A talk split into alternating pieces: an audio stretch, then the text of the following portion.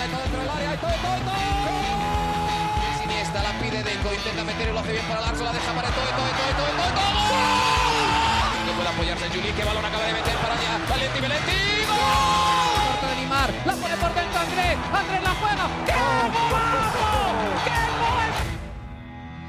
Sí, un regate, y el segundo el disparo, el rechace tiene que llegar. ¡Gol! Barcelona.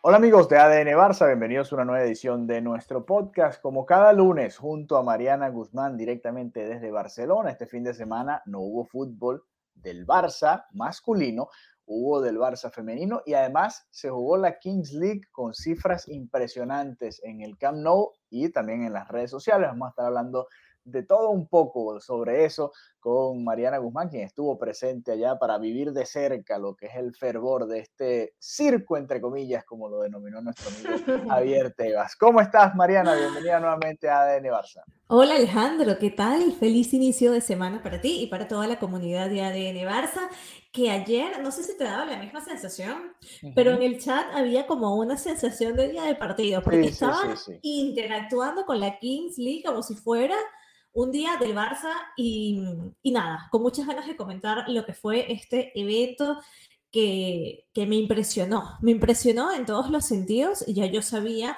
que se esperaba casi un, un lleno total del Camp Nou, que se dice fácil, pero hay que verle la cara a llenar el Camp Nou, Alejandro. O sea, estamos hablando de fútbol 7. Sí, sí, sí, no, y además no es fútbol 7 de, de jugadores que la mayoría no son profesionales, ¿no? Exactamente, estamos hablando sí, de unos sí, partidos sí. de fútbol 7, como dicen, una caimanera, una pachanga, como le dicen aquí, algo súper, súper que nunca te imaginas que va a despertar este fervor. Y, y, yo tenía muchísimas expectativas, o sea, ya estaba toda la semana como, wow, vamos a ver cómo será este evento de la Kings League. Uh -huh. Y llegué y estaba a reventar, o sea, la gente comenzó a llegar desde el mediodía con suficiente antelación. O sea, veías a la gente que sí, con las bufandas de porcinos, con las bufandas de los equipos, y yo decía, wow, pero te lo juro, o sea, era como la mercancía y todo perfecto, como cualquier otro equipo, ¿no? De primera división. Y, y nada, eh, yo, yo que sabes que vivo bastante cerca del Camp Nou, desde sí. muy temprano comencé a ver a la gente llegar, comencé a ver ese movimiento, yo dije, esto va a ser en la tarde una locura, y así fue. O sea, no sé por dónde comenzar.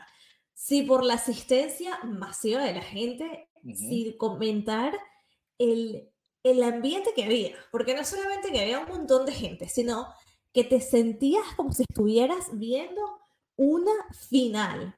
O sea, la manera en la que los aficionados gritaban, apoyaban, coreaban, yo me quedé absolutamente en shock.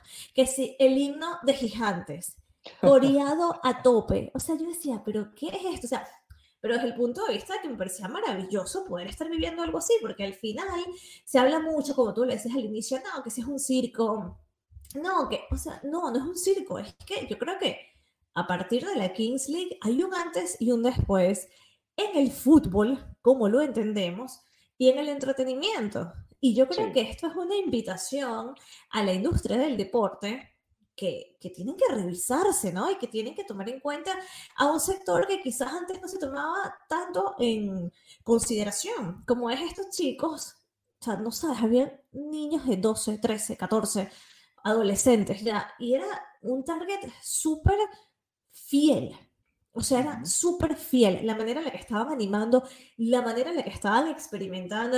Cuando llegabas al Camp Nou, en cada asiento estaba una máscara de la Kings League y decía como, eh, ten esta máscara a mano porque, y atento a la megafonía, porque algo así decía. Y que fue en el momento donde Gigantes hizo su característico haka, ¿no? Este, este baile con el, con el himno y, y fue como un récord, ¿no? De personas con máscara. Yo me puse mi máscara también. Yo estaba a tope metida en esto. Y, y nada, y, y, bueno, y retomando lo que te decía, que al final ves a la gente cómo lo está viviendo, a los chicos cómo lo están eh, sí, eh, experimentando, ¿no? Y dices, wow, esto, esto es increíble. Y, y, yo creo que lo que se hizo ayer fue un hito para el deporte, para la comunicación, la manera en la que se unió, ¿no? Poder entretener a 90 mil personas, a más de 90 mil personas in situ y a la par hacer una transmisión en internet que sea atractiva, ¿no? Durante tantas horas, porque yo llegué a las 4 de la tarde y me fui a las 10 y media de la noche. O sea, estamos hablando de que pasé todo mi domingo en la Kings League. todo mi domingo en la Kings League me pareció una genialidad cuando estábamos así en el estadio y de repente comienza a sobrevolar un, un helicóptero. Y yo como, ¿pero qué es eso? O sea, por lo general cuando el partido del Barça, helicópteros de la policía sobrevuelan como por seguridad. Y yo por un momento pensé que era un poco lo mismo. Y de repente veía como que no, no, está volando súper, súper bajito, ¿no? Y vemos en las pantallas que se ve quiénes están dentro del helicóptero, que era Piqué y los demás presidentes. Y dices, wow, es que ya esto sientes que estás entrando como en otro nivel, ¿no? Como que, bueno, quién sabe qué más puede pasar. Porque, bueno, o sea, me pareció, ¿te imaginas que hubiera entrado al césped del Camp Nou aterrizado ahí? Aterrizó afuera, pero me pareció increíble. Entonces fue eso, ¿no? Era como animación. Sí es verdad que yo en un punto me comencé a mover por diferentes zonas del estadio y por un tema de megafonía se perdía un poco lo que podían estar comentando, ¿no? Ok. Eh, en, unas, en el primer lugar donde estuve sí se escuchaba perfecto, pero ya cuando me alejé más ya entendías muy poco, ¿no? Porque el ruido, la gente, un tema de, de, acústica. Pero, pero espectacular, más de dos millones de personas se conectaron. yo era uno de ellos. Tú estabas allá y yo estaba conectado por Twitch. Y, cuéntame, o sea, ¿qué te parecía para ti que lo estabas viendo desde fuera del Camp Nou? ¿Te resultó entretenido? ¿Te ganaron como mierda? Sí, quiero que, ¿sabes? Que gane esta persona. O sea, ¿cómo, ¿cómo te sentías? Bueno, primero, el de los cuatro equipos, yo realmente no seguí de cerca la, la, Kings League, simplemente veía highlights y todo esto, y los cuatro equipos realmente que llegaron allá al Final Four no conocía a ninguno, pero igual me pareció entretenido, la transmisión era bastante interesante. Eh, de muy buena calidad, como tú decías, diferentes ángulos. El árbitro, por ejemplo, podías escuchar al árbitro hablar con los que estaban narrando, podías ver la cámara del árbitro, podías ver el bar, lo que estaba viendo el árbitro, podías, eh, te iban avisando cuando venía una tarjeta, por ejemplo, que el equipo, cada equipo iba a usar una tarjeta. Está, esto, estaba bien entretenido, la verdad, la transmisión. Y los juegos además eran buenos, eran, eh, más allá de que no son profesionales, era, era es un fútbol de buena calidad, ¿no? No, es que somos nosotros acá jugando con, con, nuestros amigos, todos, todos quizás gorditos, más lentos o menos talentos, ¿no? Aquí hubo, por ejemplo, vi la primera semifinal prácticamente completa el gol del empate de, creo que era los troncos, el que estaba jugando.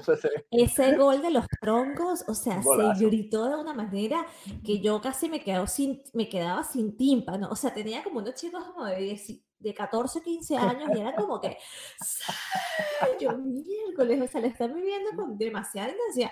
Yo no podía creer el nivel de pasión sí. que desataba. y los penales aniquiladores, los penales, todo lo que tú decías al final, y esto no solamente fue de la final, fue de toda la competición, el tema del el gol que sí vale doble, eh, lo de los penales a los presidentes, poder escuchar lo que dice el, el árbitro, la cámara que tiene el árbitro, lo que dicen los entrenadores, eso le da muchísimo dinamismo muchísimo dinamismo. Y por eso te decía que yo creo que el fútbol y el deporte moderno tiene que hacer una revisión de lo que está ofreciendo, porque al final el deporte también busca entretener. O sea, uno ve al Barça jugar porque a uno le resulta entretenido, uno ve fútbol porque es entretenido. Entonces es buscar ese punto de, bueno, hacia dónde podemos avanzar, ¿no? Esto en algún momento también lo comentó Florentino Pérez, me acuerdo que en unas entrevistas que dio precisamente por la Superliga, donde ya hablaba de cosas un poco más radicales, como que el partido, los 90 minutos ya estaban siendo como muy largos porque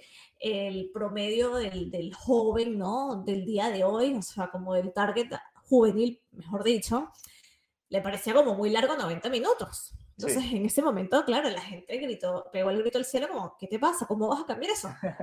Y bueno, puede, puede incomodar un poco, ¿no? Pensar que se puede cambiar, pero si lo piensas, tiene muchísima razón.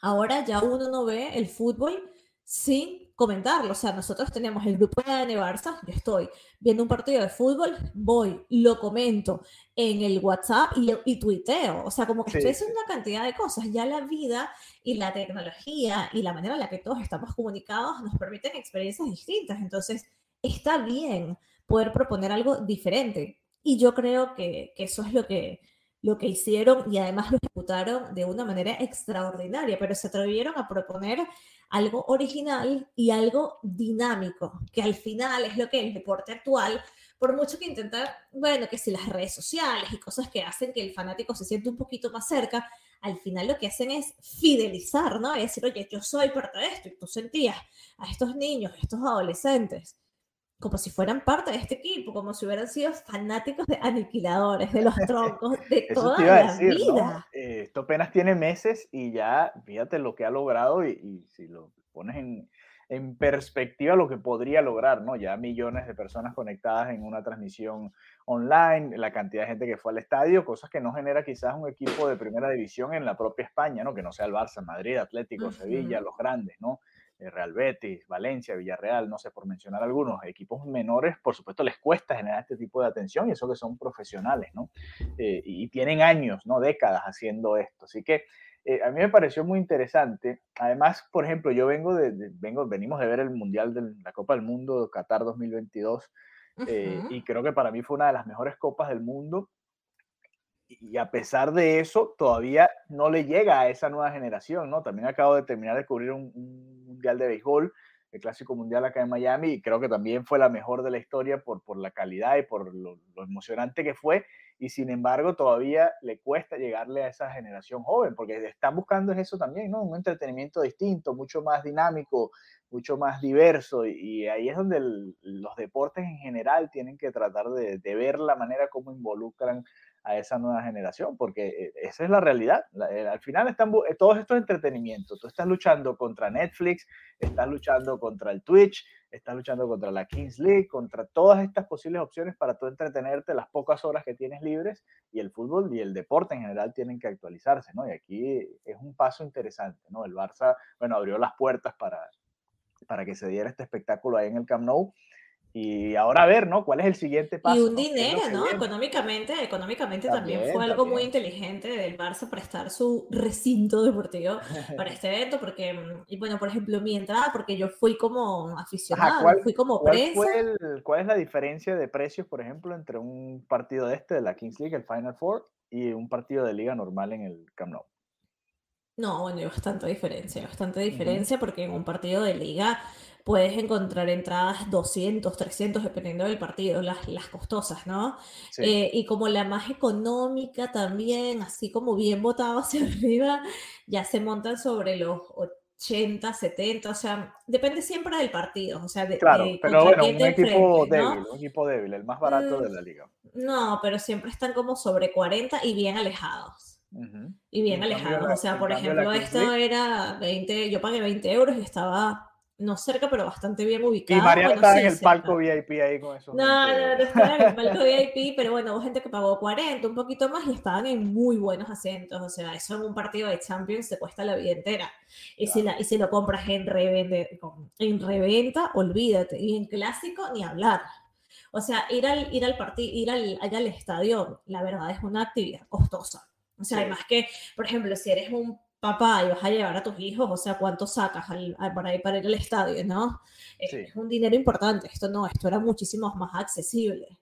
Yo creo que muchísima gente también, por ejemplo, que ha ido a apoyar a, las chicas, que ha ido a disfrutar del fútbol, del Barça femenino, también ha sido eh, eh, en gran medida que han podido llenar el estadio y cumplir esos récords, porque también las entradas son más accesibles, o sea que al final muchas veces la gente quiere ver a su equipo, pero económicamente no se lo puede permitir. Entonces, cuando fue, por ejemplo, la primera vez que el, el, perdón, que el Barça femenino jugó en el Camp Nou, que fue precisamente un clásico que fueron recibidas como las rockstar que son, también era como que, bueno, bien, porque se paga una cantidad un poco más accesible. O sea, yo creo, Alejandro, que como aficionada, yo en mi época, el máster, habré ido dos veces al Camp Nou y, y, era como que, ay, porque quiero tener la experiencia porque más nunca volvería, pensaba yo en ese momento, ¿sabes?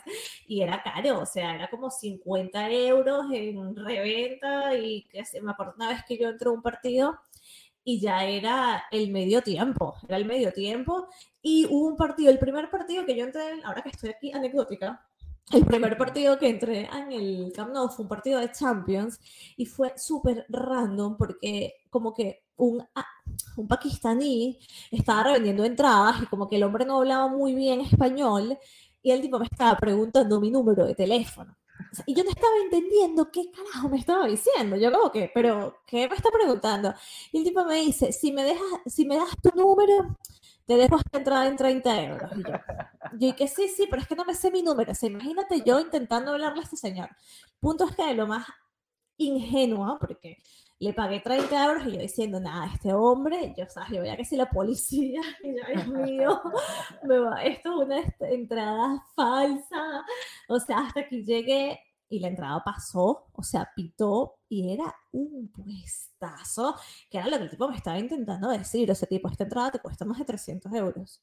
Y yo no podía creer que estaba ahí, o sea, me dio como un vértigo de entrar al Camp Nou, a ese lugar ahí tan cerca y nada, luego le oí al, al revendedor que no me encontró entre 90 mil personas, pero bueno, que me acuerdo que ese día fue como, wow, voy a ver si logro entrar al Camp Nou, o sea, no, no es algo tan, no es algo nada accesible, o sea, para, para una familia clase media común, ¿no? Entonces también eh, el, el, precio en este sentido es como que, bueno, 20 euros y tal, eh, se pueden pagar más, ¿no?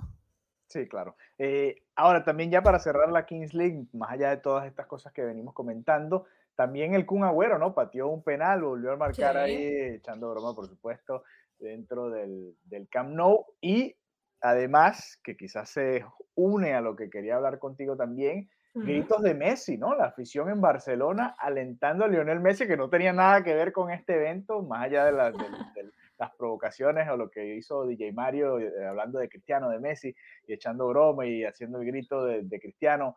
Eh, la gente alentando a Messi, ¿no, Mariana? ¿Cómo se vivió? Dos cosas, dos cosas. Eh, sí, cuando DJ Mario hizo el sí, te quedas loco de la cantidad de gente que respondió. O sea, loquísimo, loquísimo porque fue un gentío que acompañó el sí. O sea, ya hasta me reía, ¿verdad? Me pareció muy surreal el momento.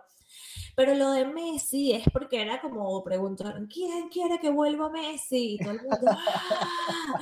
Y de repente, Messi, Messi. O sea, no puedes estar en el Camp Nou y que no se grite Messi. O sea, era como que, ay, por fin, era, me, hacía falta, ¿no? Era, era como el Camp Nou incompleto sin escuchar ese cántico de Messi. Y luego en la noche, otra vez.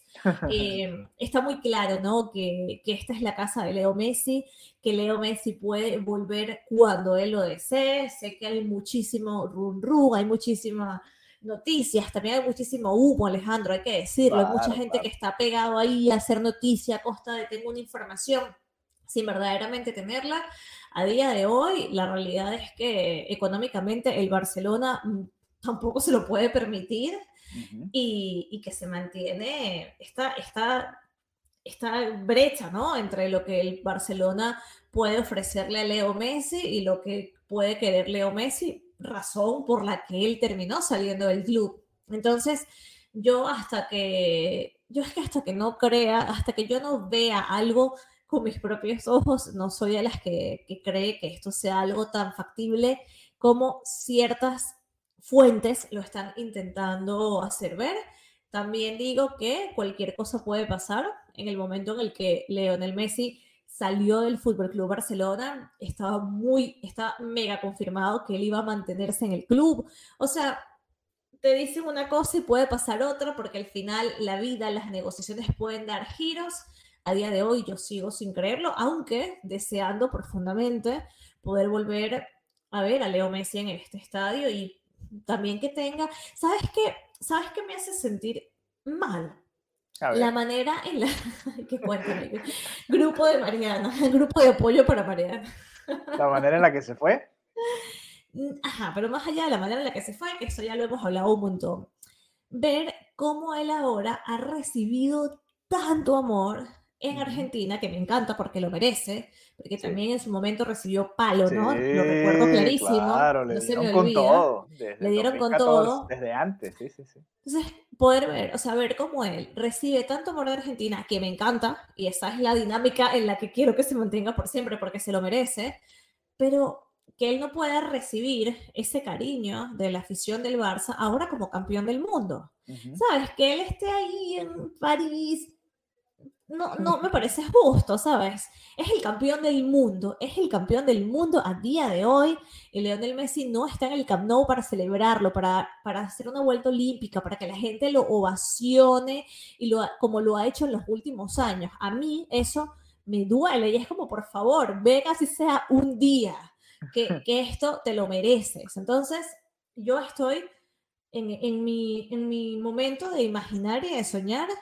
por supuesto que quiero que todas estas informaciones sean ciertas, pero en la realidad todavía yo no me uno a, claro que sí, eh, el Barcelona, Leo Messi, o sea, estoy muy consciente de las dificultades económicas y las dificultades que hay entre el presidente y entre Leonel Messi, que eso ya está más que claro y más que hablado.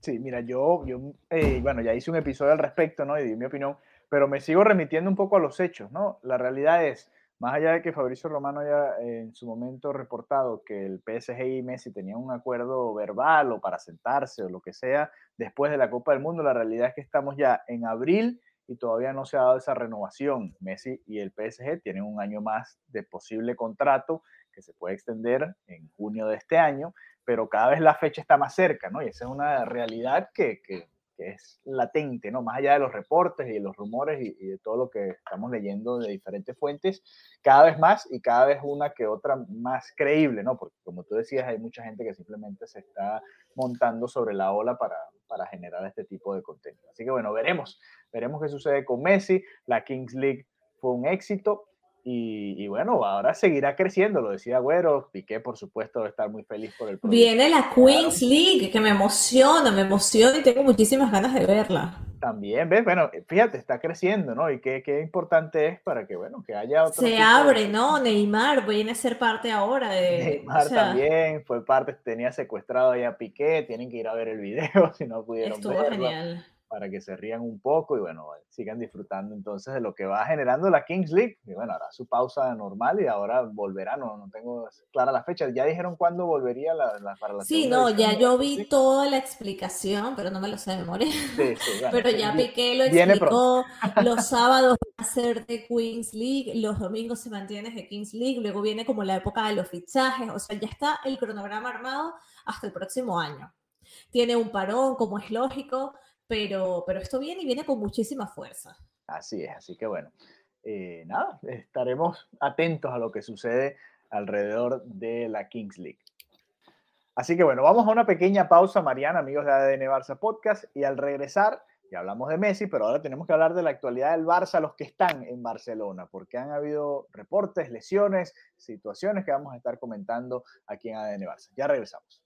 Y aquí estamos, amigos de ADN Barça. Regresamos para esta segunda parte de nuestro episodio del día lunes junto a Mariana Guzmán. Ya hablamos de la Kings League, ya hablamos del deseo de que vuelva Messi, de la afición del Barça, de Mariana y de todos los que seguimos al Barça de cerca. ¿no? Ahora, eh, la actualidad del Fútbol Club Barcelona, y vamos a centrarnos un poquito en lo deportivo, porque se han venido dando más lesiones para el Barça que sigue entrando a la parte final, a la recta final de la temporada, sin jugadores claves para los partidos más importantes que le quedan al Fútbol Club Barcelona en lo que resta de temporada. ¿Quiénes han caído, Mariana? ¿Cuál es la situación? Porque no pintan nada. Horrible, horrible. Se llena la enfermería. Tenemos la baja de Embelé, que no es sorpresa.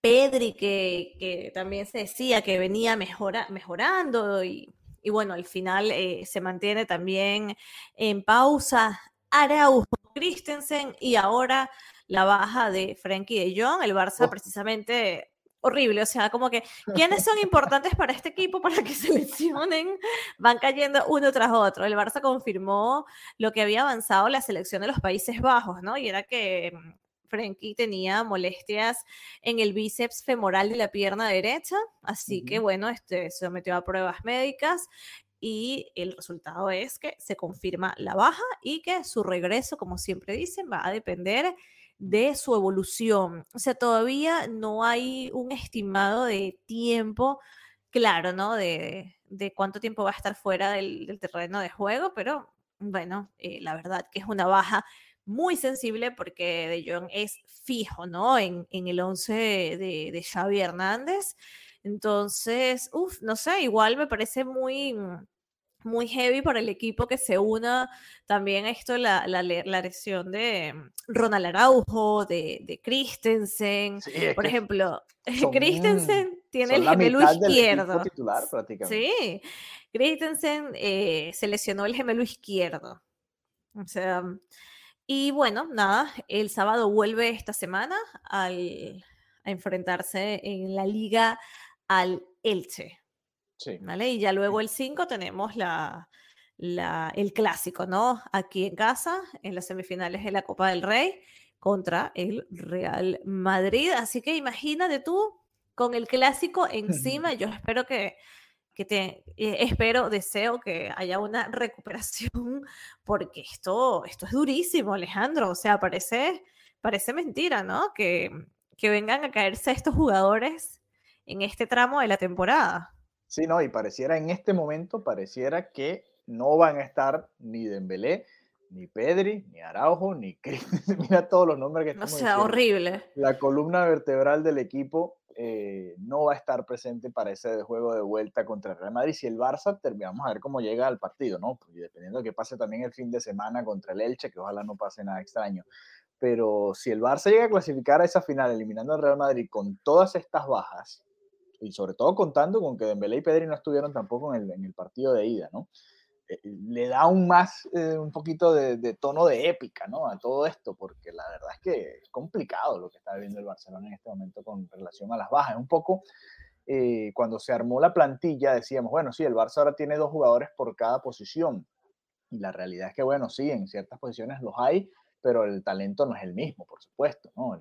Se ve en el, de juego y el Barça ha vivido mucho esta temporada de, los resultados cortos y a ver ahora, ¿no? A ver ahora qué sucede con, estos partidos, con este partido, porque creo que todos tenemos en la mira ese del Real Madrid, pero también la liga es importante, ¿no? En terminar de encaminar lo que se hizo en el duelo contra el Real Madrid, ganarnos ese clásico en el último minuto, pues ahora también eh, volver a ganar contra el Elche importante en casa, no volver a dejar puntos en el Camp Nou, ¿no? Que se han venido, o se han dejado puntos en el pasado, en el derby, comenzando la temporada contra el Rayo Vallecano, contra rivales que eran muy, muy inferiores, ¿no? Se le ha ganado a los hmm. más grandes, pero se han perdido puntos contra esos equipos que quizás a veces son hasta más incómodos porque el, de uno, hasta el equipo viene con, con, menos adrenalina, no uno como seguidor incluso eh, piensa que son partidos fáciles, pero bueno.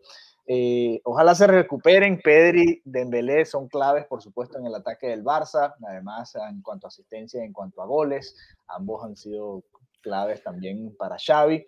Y por supuesto, más allá de que Rafinha esté atravesando un mejor momento de lo que estuvo en la primera parte de la temporada, hace falta, ¿no? Esos jugadores. Ansu Fati no ha estado al nivel, Ferran Torres tampoco.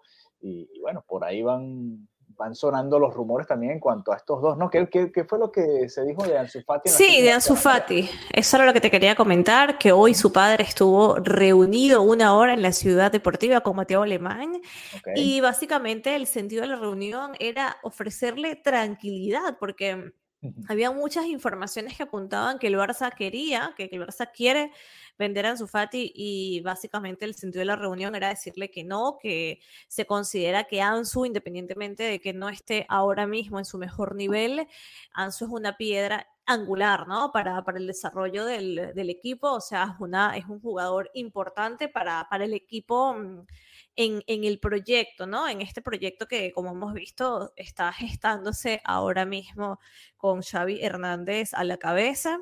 20 años lo que Ansu Fati nada más. 20 un poco, años. un poco lo que veíamos en el documental de Amazon, ¿no? De esta nueva era. Entonces es básicamente decir, mira, entendemos que Ansu no está en el mejor momento, que no está teniendo los resultados que sabemos que puede tener, pero que de ninguna manera se está planteando el club venderlo, además es el 10 del equipo.